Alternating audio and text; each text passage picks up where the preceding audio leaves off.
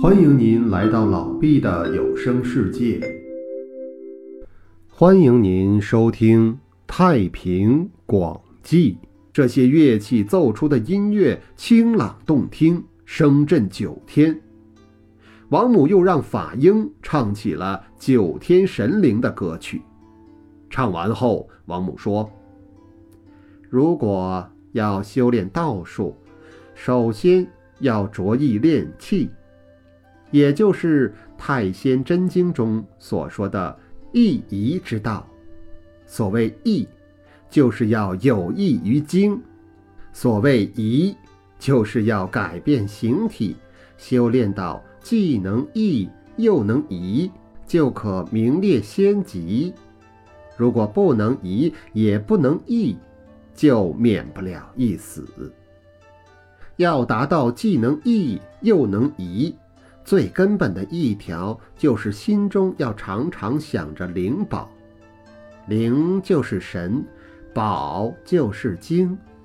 你应该珍惜精气，固守精气，闭气吞咽精液，气就可以化成血，血又化成精，精再化为神，神又化成精液，精液又能变成骨。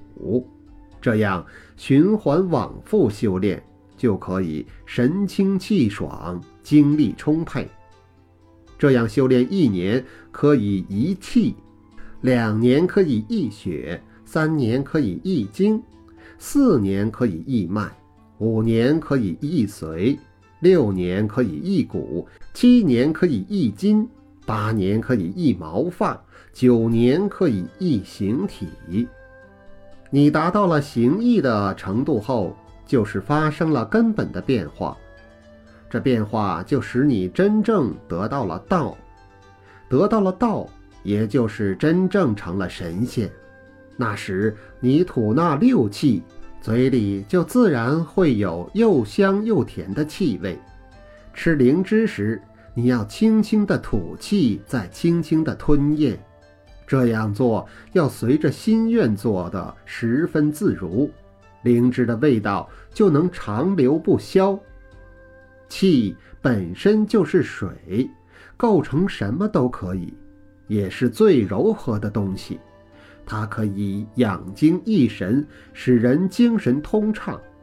这些都是元始天王在丹房里对我说过的修道秘诀。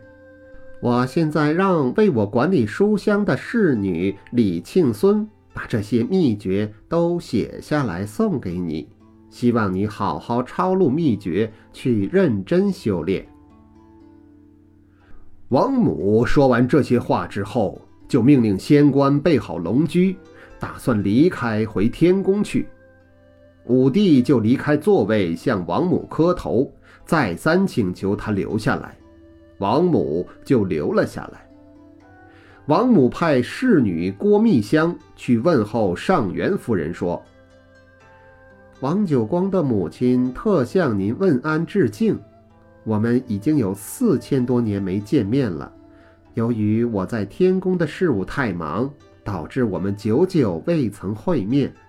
现在刘彻爱好修道之术，我恰好来看望他一下。”觉得他的资质品性还算是不错的，大概能修炼成功。然而刘彻的形体和精神都没有脱去凡俗的污垢，头脑中血液漏失，五脏不洁净，胃肠胀满，骨头中没有津液，脉搏也很浮躁，身体肥胖，精血不足，两眼也没有神采。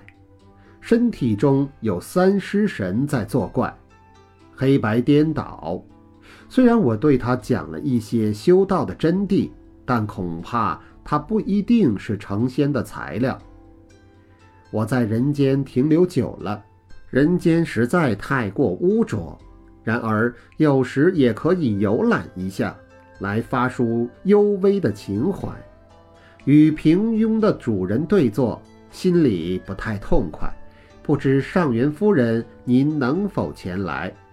若能屈驾前来，我就在刘彻的宫中停留一会儿，等您。武帝看见侍女郭蜜香走下殿去，一下就不见了。但不到片刻，郭蜜香就回来了。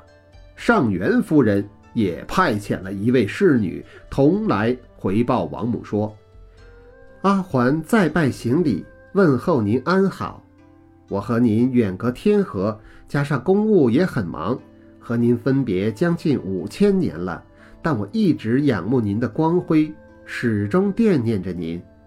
现在您派郭密香到我这里来，得知您现在屈尊降临在刘彻宫中。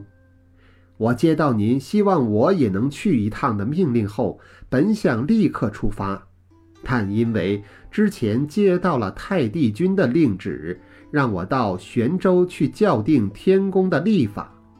现在我在玄州暂住，很快就回去。回去后，我就整理衣冠来见您，希望您在刘彻那里稍作停留。武帝就问王母：“不知上元夫人是位什么神仙？”王母说：“她是三天上元仙官，统领着天界里十万玉女的仙级名录。”不久，上元夫人来了。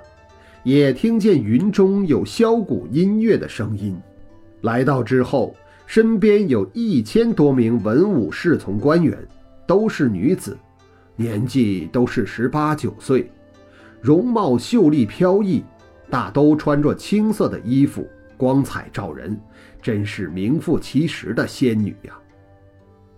上元夫人大约二十多岁，更是美艳绝伦。双目清朗有神，穿着青色的袍服，上绣五彩祥云。袍子不是绸子，也不是锦缎，说不出来是用什么做的。上元夫人头上挽着三角髻，剩下的秀发披散下垂到腰边，头上戴着九云夜光冠，佩戴着在火中烧炼过六次的玉佩。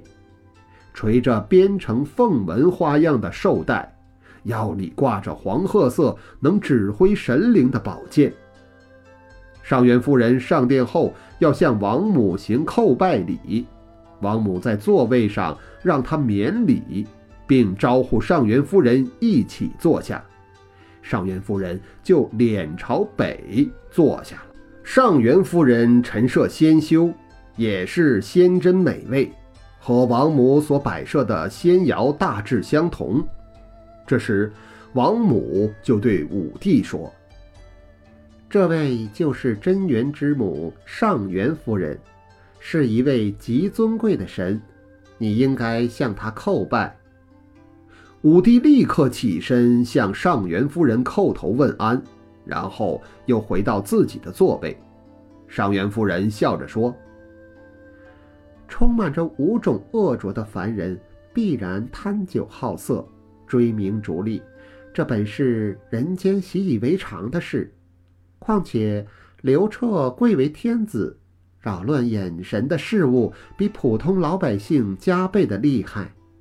然而，刘彻能在富贵华丽的宫中想除掉贪嗜私欲的根子，愿意清静无为、修身养性。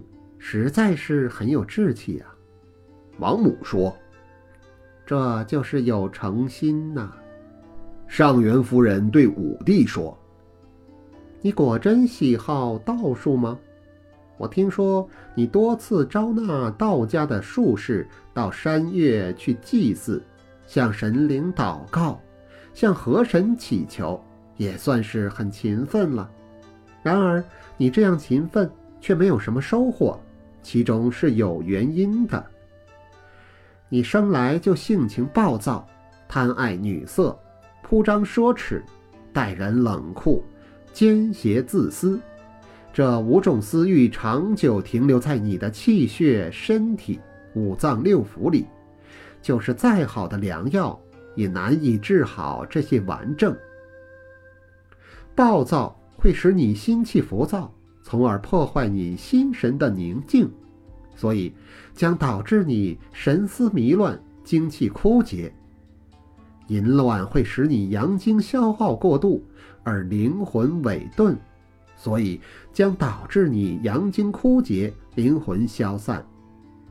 奢靡会使你真性离散而魂魄污浊，所以将导致你生命逝去，灵魂消失。待人冷酷会使你丧失仁义，自己伤害自己，所以将导致你失去仁义，双目不清。而贪心自私使你用尽心计而口中没有津液。所以将导致你内心紧张而与外界隔绝。上面这五种情况都像伤害身体的刀具，又像残害性命的利斧。尽管你有志于长生，但若不清楚这五种顽症，就是再刻苦修炼也是徒劳无功。这次如果能从我们这里得到一点教益。就能让你在修道之事上找到方向。你如果从此以后除掉你身上那五种劣根性，待人柔和善良，对下明察秋毫，以慈心平复民间的冤屈，以恩惠救助民间的饥寒，赈济劳苦的平民，体恤孤寡，真正怜惜关怀百姓的疾苦。总之。这样积累因功因德，及时救助那些死难困苦的人，从早到晚孜孜不倦，不泄露精液，杜绝淫乱，保养精神，放弃奢侈，一切从简，经常斋戒，控制饮食，断绝五谷，不吃山腥，上下牙齿相扣击，咽下口水。鼓荡舌下，叩击金梁。你照这些去做，自然就会有奇异的变化。现在，王母枉屈天尊的尊贵身份，降临到你这像喇姑洞穴般的人世宫殿，以他凌霄宫中神仙的身份，来到你这像糊兔兽禽般的窝中。王母的真谛要旨高深玄妙。你就更应该尊敬地尊崇他的教导，来克制自己，坚持修炼。这样坚持一百年，王母一定能够让你进入玄都天界，在昆仑仙宫迎接你。到时你将能自由地游走于天地十方。相信我的话吧，好好勉励自己，刻苦修炼。如果你不能做到这些，我就没有什么可说的了。